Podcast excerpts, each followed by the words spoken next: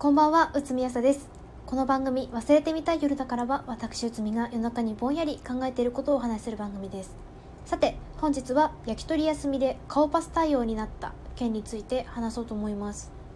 うつみは最近一人焼き鳥にハマった結果、全国チェーンの焼き鳥休みれに定着いたしました。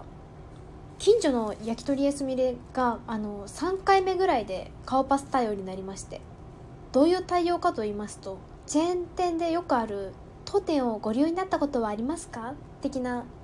あの常連にはだるいやり取り。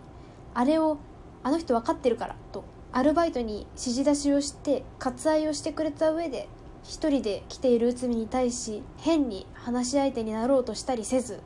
ただキャベツがなくなった時に「キャベツおかわりいかがですか?」と声をかけてくれます。そう話し相手はいらないんですけどキャベツはいるんですよ。